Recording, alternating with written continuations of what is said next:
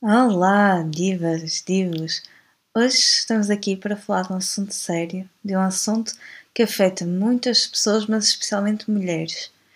É um assunto que eu já tenho andado a adiar há algum tempo e por isso estou aqui a enrolar, porque sei que há uma probabilidade de eu acabar este episódio a chorar, mas sinto que é importante falarmos sobre isto e por isso soltem o genérico.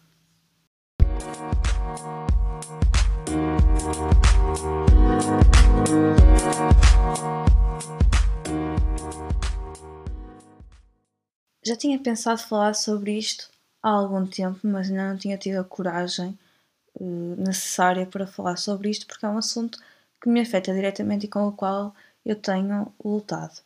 E estava então à espera do momento certo para o fazer. Quer dizer, ou pelo menos era isso que eu me dizia a mim própria.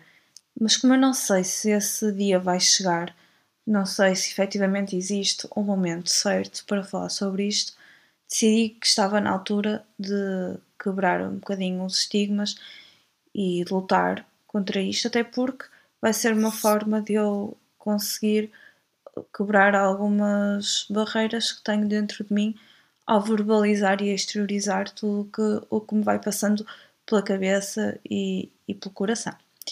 Portanto, hoje vamos falar sobre excesso de peso e vamos falar também sobre o que é não corresponder aos padrões de beleza estabelecidos pela sociedade e como é que isso pode ou não afetar a autoestima de alguém, como é que isso pode afetar a capacidade de alguém enfrentar o mundo e lutar de igual forma pelas oportunidades que lhe aparecem.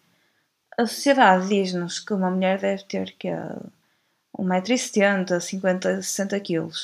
Não sei, acho eu. E a verdade é que eu sempre adorei números, mas não estes. Eu nunca fui magra e quando era miúda acho que nem tinha bem a noção disso. Ou melhor, eu tinha a noção, mas para mim não significava nada mais do que eu ter mais barriga do que outras crianças e estava tudo bem. Sempre brinquei com toda a gente, nunca me puseram de parte, nem nada que se pareça. Mas quando comecei a crescer, ouvi ao longe pessoas a comentar, normalmente familiares, e, e a percepção do que estava a acontecer surgiu quando me davam roupas e elas não me serviam, e foi aí que eu comecei a ter mais noção da realidade. Ou quando me davam uma coisa diferente do que de outras crianças, porque, ah, para mim não tinha número, ou vocês estão a perceber a ideia. E foi nessa altura que tudo me começou a afetar.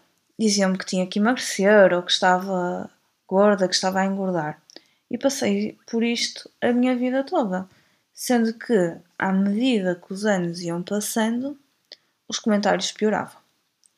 Às vezes perdia uns quilos, era elogiado e comecei a achar que efetivamente o magro é que era suposto. Tinha que ter as medidas certinhas. Mas essa não era eu. E, e entre comentários existiam dietas falhadas. E tudo isto afetava a maneira como eu me via e a maneira como eu encarava o resto das pessoas. Depois, no 12 ano, enquanto que a maior parte das pessoas fazem a sua viagem de finalistas para o sul de Espanha e por aí, eu e, e alguns amigos, alguns colegas de, da escola, uh, fomos desafiados a fazer os caminhos de Santiago e aceitamos. E então a nossa viagem de finalistas foi fazer os caminhos de Santiago. Umas semanas antes tivemos uh, treinos de preparação e depois, na altura das férias da Páscoa, fomos então uma semana para, para Santiago. Foi uma semana de, intensa de caminhadas, basicamente. Também não tinha muito apetite e esta conjugação de fatores fez com que eu perdesse peso sem sequer me aperceber. Nessa altura, eh, já pouco me olhava ao espelho também e só me apercebi ou só soube quando, quando me disseram que estava mais magra. A verdade é que pouca diferença fez. E se calhar até estava no meu peso ideal na altura, não faço ideia, mas já tinha a cabeça cheia de comentários negativos e o coração então cheio de mágoa. Lembro-me de estar a escolher o vestido de finalistas e não ser exatamente na altura o que eu queria, provavelmente porque ainda só tinha números pequenos e eu, sei lá, nem vestisse um M, se calhar na altura, e mesmo assim não tinha tamanhos para mim. Entretanto, veio a faculdade e eu voltei a engordar, eh, mais que nunca até. Os olhares voltaram a ser julgadores e os comentários pareciam, uh, diria eu, facas afiadas. Chorei muito. Podem crer, eu chorei muito. Vinha para casa a chorar, passava fins de semana a chorar. Uh, e foi nessa altura que comecei secretamente a querer ser invisível e comecei a ter alguma fobia social. E depois havia essa, essa parte de mim, não é? Que é, eu guardava este tipo de, de pensamentos, este, este tipo de emoções mais fortes e tristes, guardava-as todas para mim. Se eu estivesse à beira de, alguém, nunca me viam triste nem coisa que se parecesse, estava sempre animada e, e sempre no auge. Uh, mas a verdade é que é que eu era insuficiente. Pelo menos era assim que, que eu me sentia.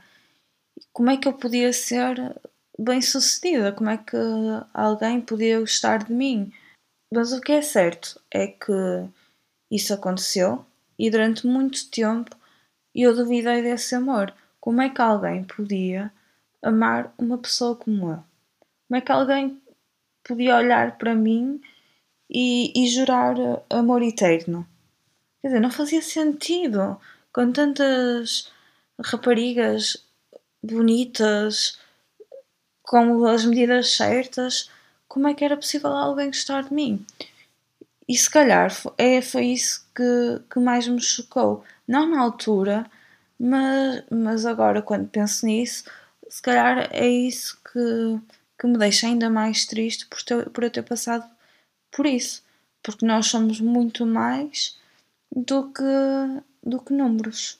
Não tem sido um processo fácil, confesso.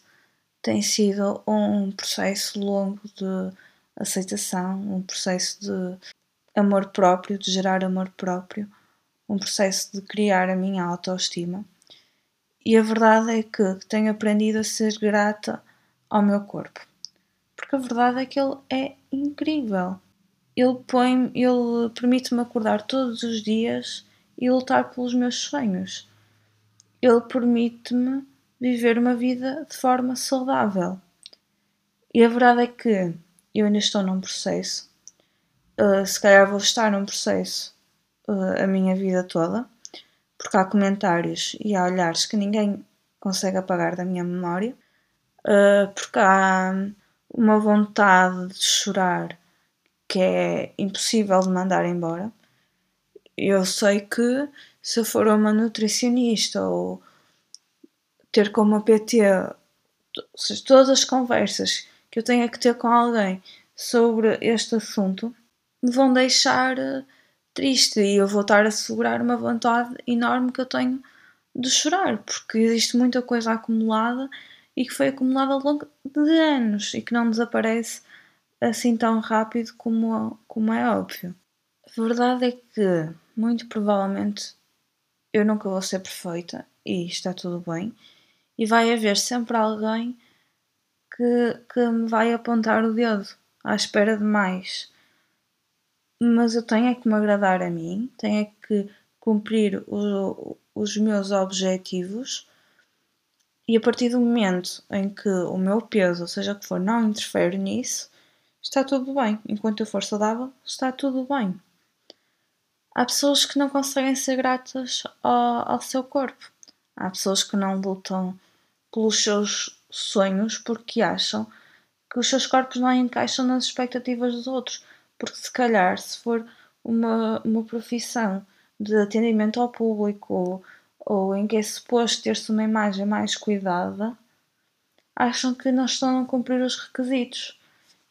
E não, não é assim, as pessoas estão a ser impedidas de lutar pelos seus sonhos, pelos seus objetivos, por expectativas da sociedade, por afetarem a sua, a sua autoestima.